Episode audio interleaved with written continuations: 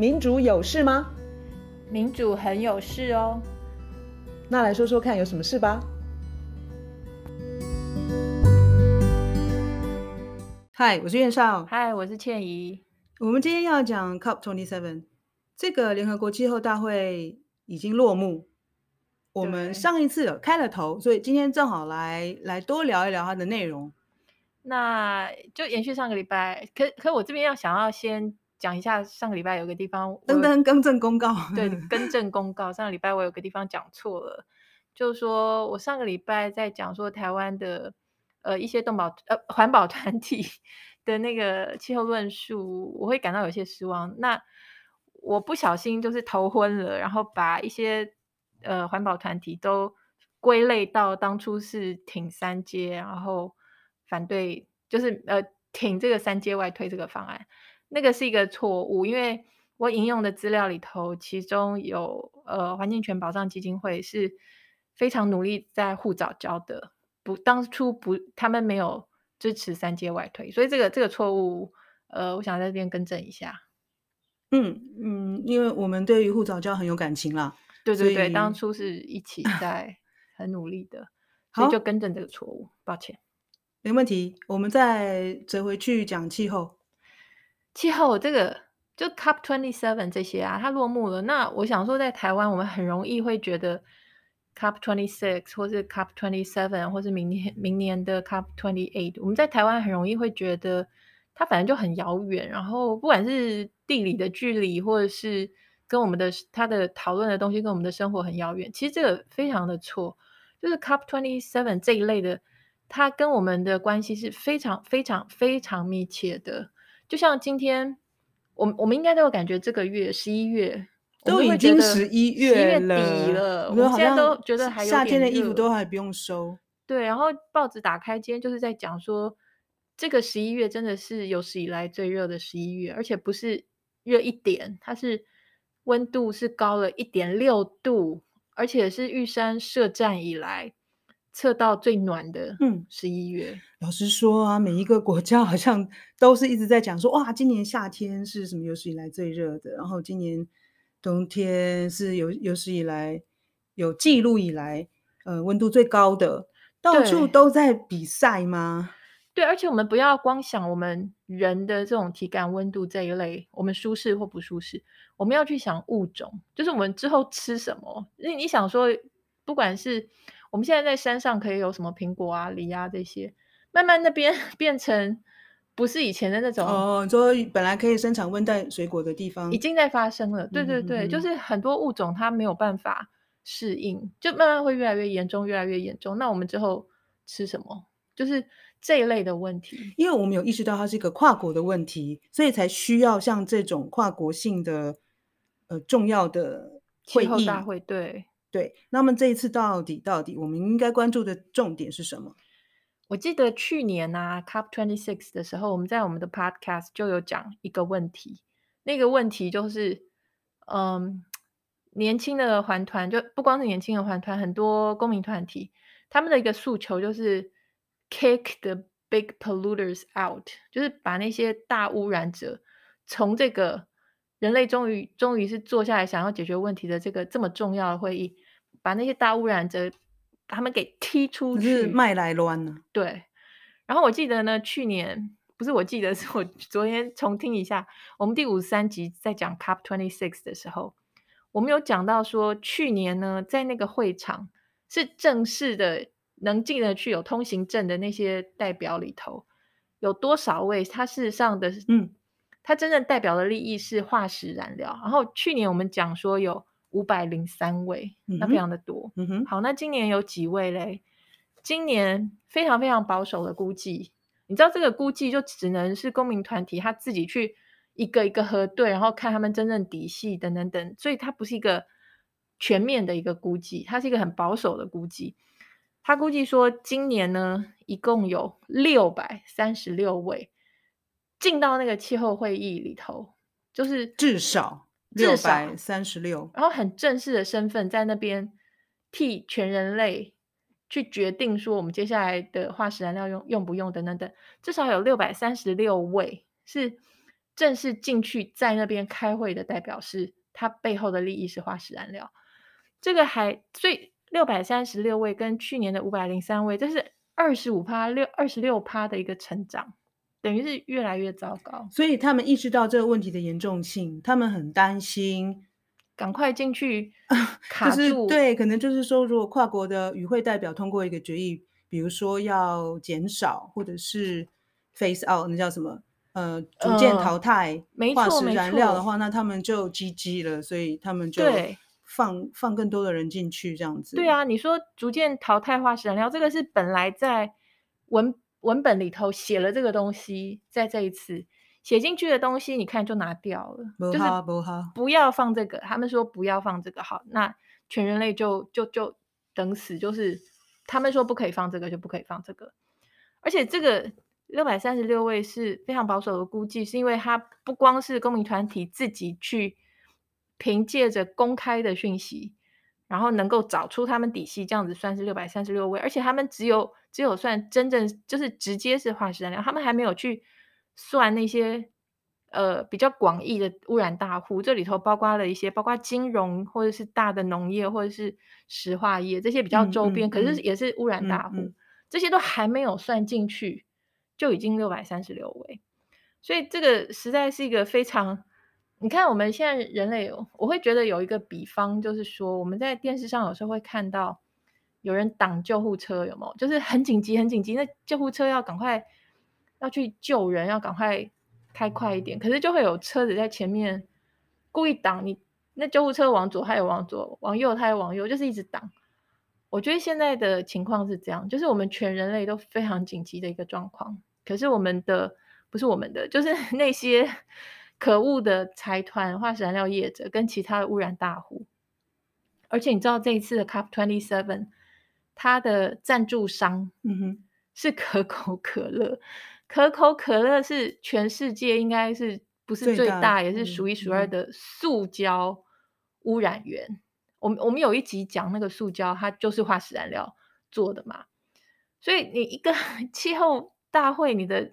你的赞助商 就是可口可乐本人，然后你的一大堆代表是这些肮脏的污染户，所以现在公民团体他们当然是非常的生气，因为去年我们讲到说有两百好像两百四十个公民团体，他们就是签署了这个诉求，就是说一定要把这些 big polluters kick out。嗯哼，今年已经有四百五十个公民团体，嗯、他们都都签署，就是。以后不能够再让这些化石燃料业者或者是其他的脏的这些污染者，他们提到就是说，跟那个以前 WHO 世界健康呃健康的世界卫生卫生组织大会，嗯、他们就是不准，他们是之前是烟草公司，就是进去啊很活跃啦、啊，主导啦、啊，要怎么样做决定，后来就是有硬性规定说烟草公司是不可以。去 WHO 里头有什么角色？所以同样的道理，我们现在的这些气候的会议也不应该有这些大的污染者。那我觉得在台湾，我们要想的事情是，因为我们在台湾，我们没有没有办法正式的去参加这些 COP，这是没有错。可是这不表示说他他跟我们没有关系，他跟我们的关系是，我觉得我们要去认清楚，说现在我们是地球的一份子，然后我们每个人的生存的。呃，受到很大的威胁，然后我们能够好好活下去的几率越越来越小。我们要去了解，说是什么样的力量在伤害我们。所以你看这个 COP Twenty Seven，虽然说台湾没有办法正式的参与或是怎么样，但是你看它是怎么样进行的，它是怎么样在玩一些东西。你去看那个东西，我们要想办法说我们要怎么样认得更清楚之后，我们要做些什么？我们要怎么样去？增进我们可以好好活下去的那个几率，还有下一代，还有其他物种好好活下去的几率。那这种大会到底它最重要的意义到底是什么？因为如果像你讲的啊，去年就提到说把那个大污染者赶出去，今年其实不减反增嘛。对。那还有就是说你，你你跟我们讲过一个漂绿这样子的词。哇！我一听就觉得说，一一听就懂，就是说，那这些人一定要出现在某一些的场合，然后尽量把自己所代表的，不管是团体或组织嘛，哈、嗯，搞得很绿啊，就是它是很环保、很亲、很友善，这个环境保护的。嗯哼，嗯哼，那难道这种联合国大会的意义只在这里吗？让去参加的人就哇，好像带一个标章出来，说绿绿标章这种感觉。对，所以现在越来越多人在质疑这整个 COP 的它的功能，嗯、包括像那个瑞典环保少女，她也没去嘛。就是现在有些环保的人是过去会参与的，现在不参与了。他们对这个东西是从失望到等于是绝望到放弃，但是他们没有放弃说去推动环保啊，嗯、或者是用透过其他管管道救地球。他们只是对于这个，因为这实在是太虚伪了。他们就是看到政府跟财团。他们在那边 演戏，然后演戏之后，就是我有看到一个资料是，就是叫做 George Monbiot，他在呃英国卫报讲的，他讲的东西就是说，其实这种演戏法，这个虚伪的，他说第一个，全世界我们一第一个那种环以环境为主题的跨国的这种峰会，是一九七二年开始，嗯哼，然后他就是说，他后来看到一些。内部的记录，他说从一九七二年开始这一类的国际会议的时候，就是这个模式，就有这个模式，就是说在对外或者是在大会上面，这些富裕国家呢，他都是点头微笑，然后很礼貌，然后很很友善，然后等到门关起来之后，他们自己在讨论的时候，因为他们现在看到这个当时的秘密的会会议记录。等到门关起来的时候呢，他们谈的内容是不可以让穷国得到他们想要的东西，嗯，就是譬如说停止污染，或是停止停止这些化石燃料的开采，或者是要他们付钱，对这一类的。然后就是门关起来之后，就是说不可以让穷国得到他们想要的，然后不可以去限制我们富裕国家污染，嗯，继续发展。对，所以这个 George Monbiot 他就说，从一九七二年就是这个德性。那现在当然是越来越越来越严重，可是呢，我觉得当然像那个环保少女，嗯，那个童贝里，她很强调其他的管道，我也觉得真正草根，然后真正是人民，然后串联起来，不同的不管是环保的，甚至于这些跟劳工运动、跟其他的原住民的运动等等等，全部都串联，然后就是草根的力量一定要上来。这个我觉得是非常重要的事情。那像前阵子我们有讲过，去博物馆什么泼那些画作啊，然后要引起大家的注意啊，这些都是草根的力量。我们曾经谈过，像去博物馆这些泼这些画作，这些这些行动，它是嗯要非常大的勇气，嗯、因为它受到很多的批评跟谩骂、责难。嗯但是他们做的事情实在是太重要了，你想想看，因为全部的人不是全部的人，大部分的人，要么是不知道，要么是稍微知道，但是不愿意承认问题有多严重。我们在一个看似正常的一个每天生活的那个轨轨道上、轨迹上面，大家都觉得就这样就好，就这样就好。那些去泼那些画作的人，他们就是要 摇醒大家说，这样不 OK 啊，这个轨道我们是。马上要撞，就是很快要撞山了，或什么，赶、嗯、快醒过来。我要提醒一下，就是这些环保人士，应该说他们的行动相当的激进吧？哈，对。那他们其实是经过选择的，他们是选择那个画作的表面有有玻璃保护，所以这些画作其实本身没有受到破坏。那当然就是说，博物馆内部的秩序是受到干扰了。那这些。这些团体，我想很多人可能会注意到，不，可能他们在德国叫做最后一代，然后在英国叫做 Just Stop Oil，就是停用石油，嗯、然后还有在英国很活跃的是反抗灭绝。那反抗灭绝在不同的国家也有分支，比如说反抗灭绝法国，反抗灭绝呃其他国家。然后刚刚像你提到那个，就是遍地开花，是不是？嗯、就是。呃，去中心化的，对，然后草根性的，其实我我可以提一下，就是在 COP Cup 呃举行的前后啦，跟、嗯、同时，嗯，其他地方类似这些，嗯、不管是抗争啊，或者是提醒注意的，嗯哼，呃，我举我我以法国为主要的例子，其实我也蛮蛮讶异，就是说你看哦，当当你提到说我们很呃，COP 在舆论的空间上面，在台湾是不多嘛？对，其实有媒体去，有专家去，有 NGO 去，但是其实我们讨论其实很少。对，然后哎，我才注意到说，在法国其实，瓜地雷他们几乎每天都有那种什么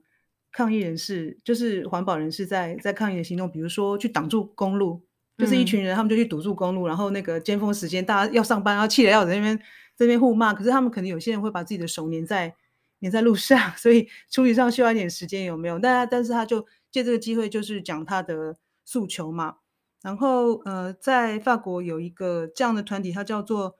最后，哎，糟糕，我本来有想到一个改造啊，我本来一直在想那个翻译怎么样比较好。最后改造，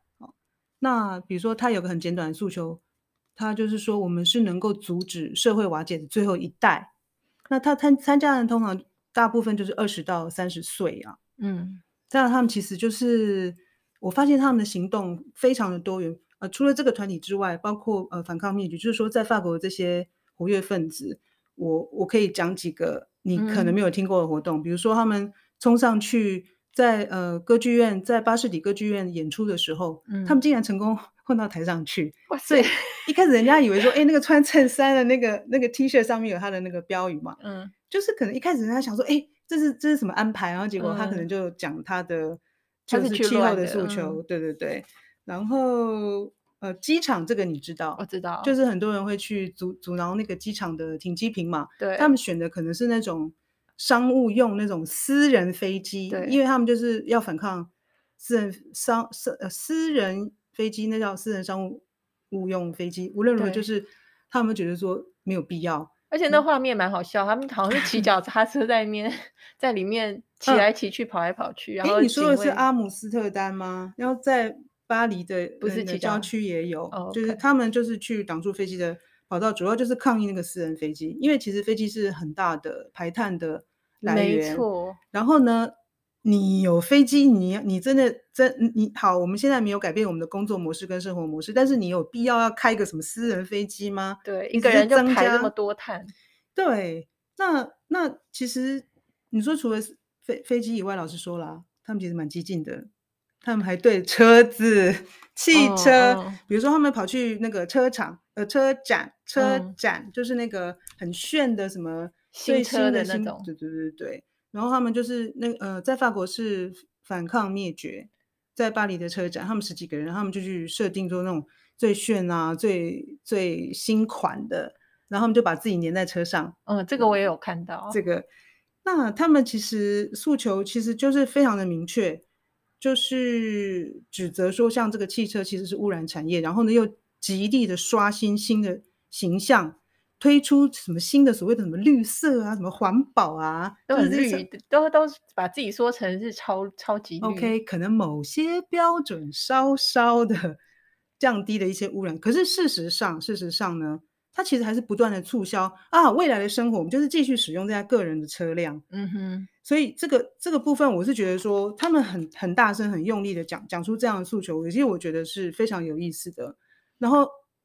除了这种。高调的，嗯哼，他们还有那种游击战，这个其实我是最近读了这个报道才知道，就是这是巴黎，嗯，他们去找那个修旅车，然后在晚上的时候，他们设定修旅车，然后把那个轮胎 放弃吗？对对对，一个 只放一个，OK，然后呢，在他的那个就是车窗，那叫雨刷吧，就夹了一个，就好像给你那个停车通知的那种东西，嗯、对不对？然后上面写说，我们将你的修旅车轮胎放弃。这不是针对你，这个是对你这辆污染源修旅车。嗯，然后其实他们又搞得就自己很像那个罗宾汉那种，你知道吗？就是如果说那个车子有贴那个身心障碍人士的标章，或者是车子里面有那个婴儿婴儿那个车，他们就那家店他们会放过。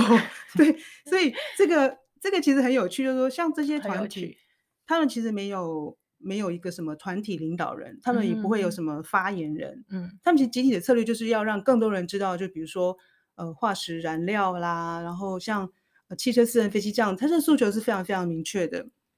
然后就去行动。我刚刚说的法国那个什么最后改造这个团体啊，嗯，他四月才开始之后大概只有十个人，但是十月他做的活动已经可以动员三百人了。哇！其实就是你会感受到说，他们年轻人就是有一种一种很深沉的，就是沉痛吗？对啊，应该要那个气候变迁带来的灾难对他们来说，我看那个年轻人他，他他他他就说，为什么参加这些活动？他就是说到，可能未来因为气候变迁会造成很就是大量的那个难民的迁移，然后还有就是数百万人，可能甚至更多人就是因为饥荒而死掉。他只要想到这些，那他就觉得说这些行动都是必要的。然后，虽然我刚刚说什么去路上挡路啊那种，是以年轻人为多。那这些团体其实他们也一直在，就是说号召吧，就是我们有活，嗯、我们接下去活动，你要不要来参加？也有那种五十几岁的人去参加。然后就是，我就看到有一个人，他的他的见证，他就是说，他也不是不会担心，嗯，可能会有法律上面的责任，嗯，但他就说，这个比就算我我我去什么挡挡着公路啊，这可能会有危险。可是比我什么都不做，他宁愿去选择去去行动，那我觉得是蛮感慨的啦。欸、我觉得听你讲这个，我突然觉得好有希望哎、欸！你看，从十个人变三百个人，然后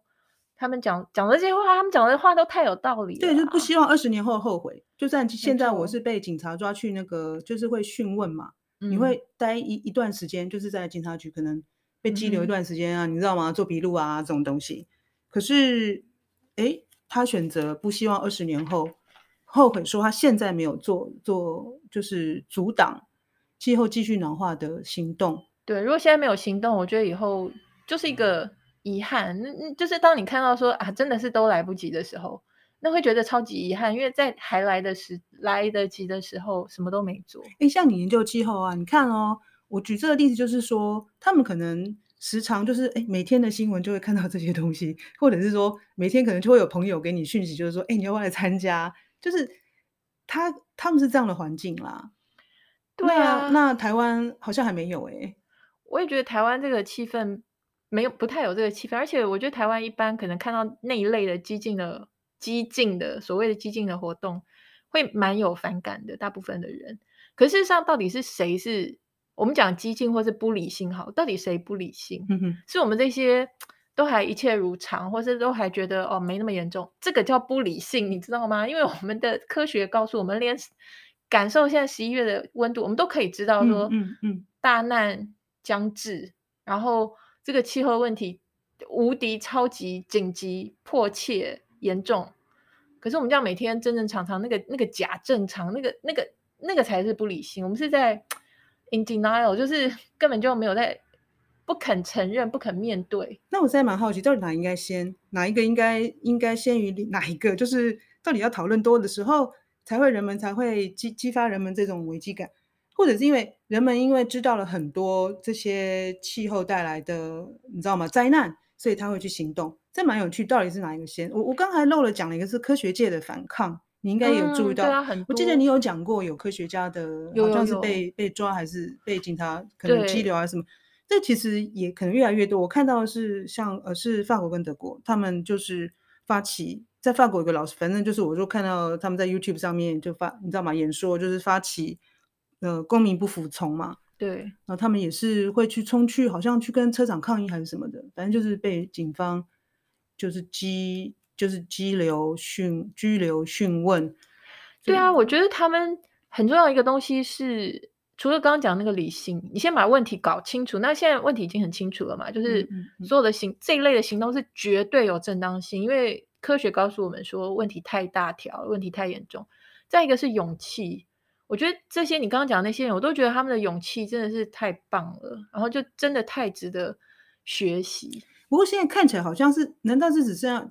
是唯一可以用的方法了吗？因为，因为我觉得这些国际机构一直在让我们失望的时候，人民串联然后的行动，可能只能用一个比较激烈的方式，因为要被人家看到啊。对，我觉得现阶段，我觉得现阶段真的需要用这样的方式，因为现阶段没有这样的方式去撼动这个体制，就要撼动它。它这个现在的权力结构是非常的腐败，而且龌龊，而且是一种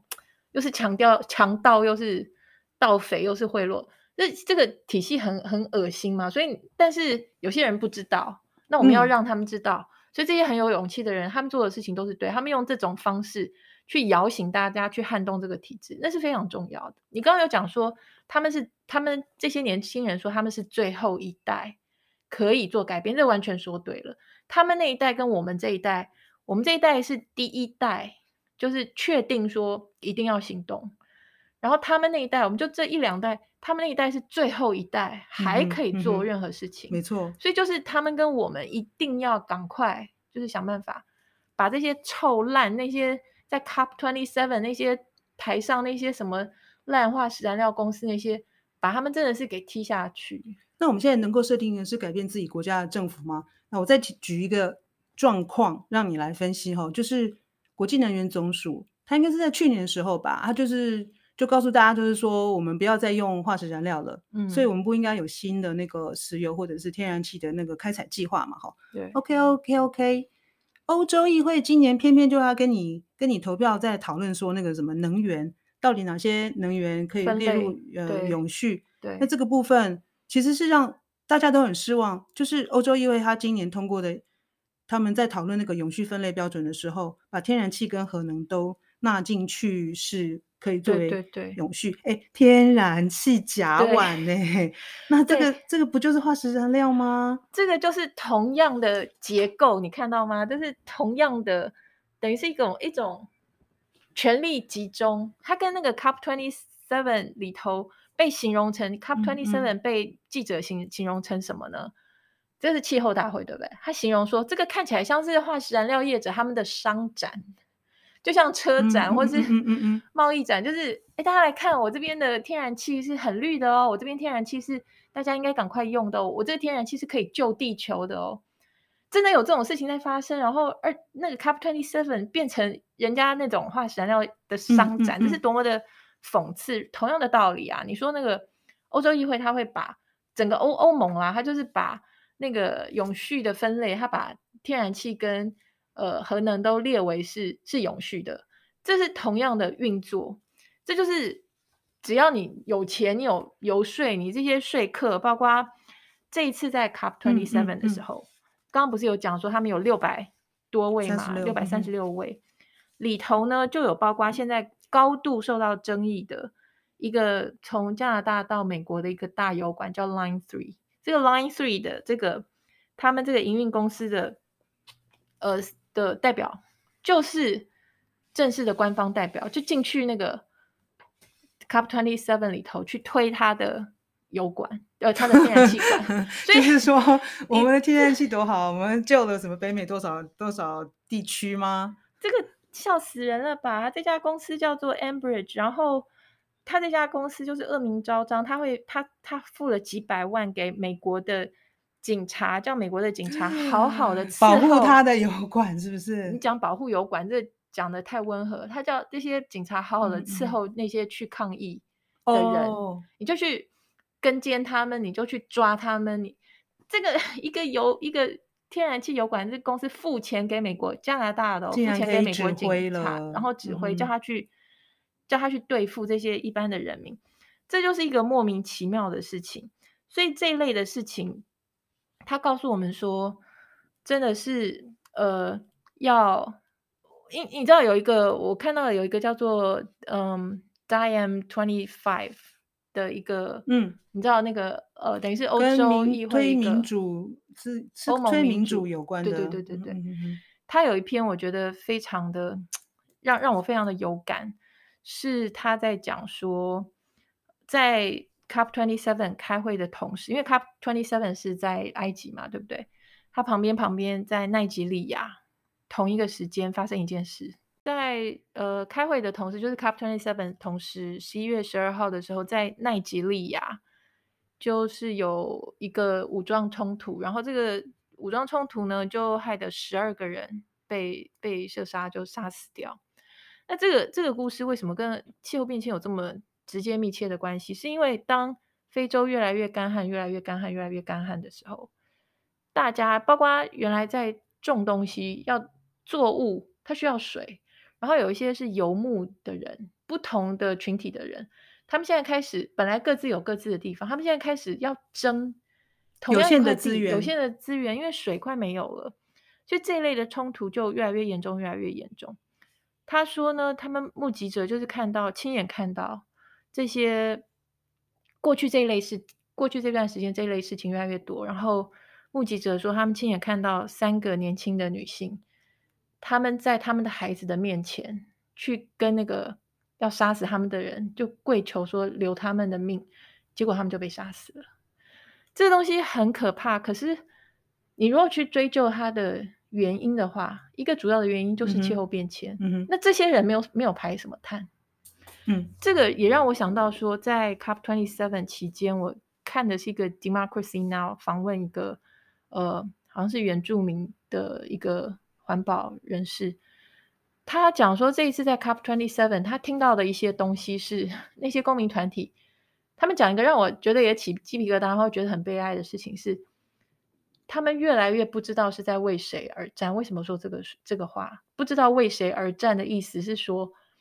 就是那些一趴那些有钱人、那些有权的，他们要怎么样就有要就就怎么样。然后你如果是底层的，嗯哼，十趴二十趴，你可能就慢慢慢慢就轮到你就被刷掉。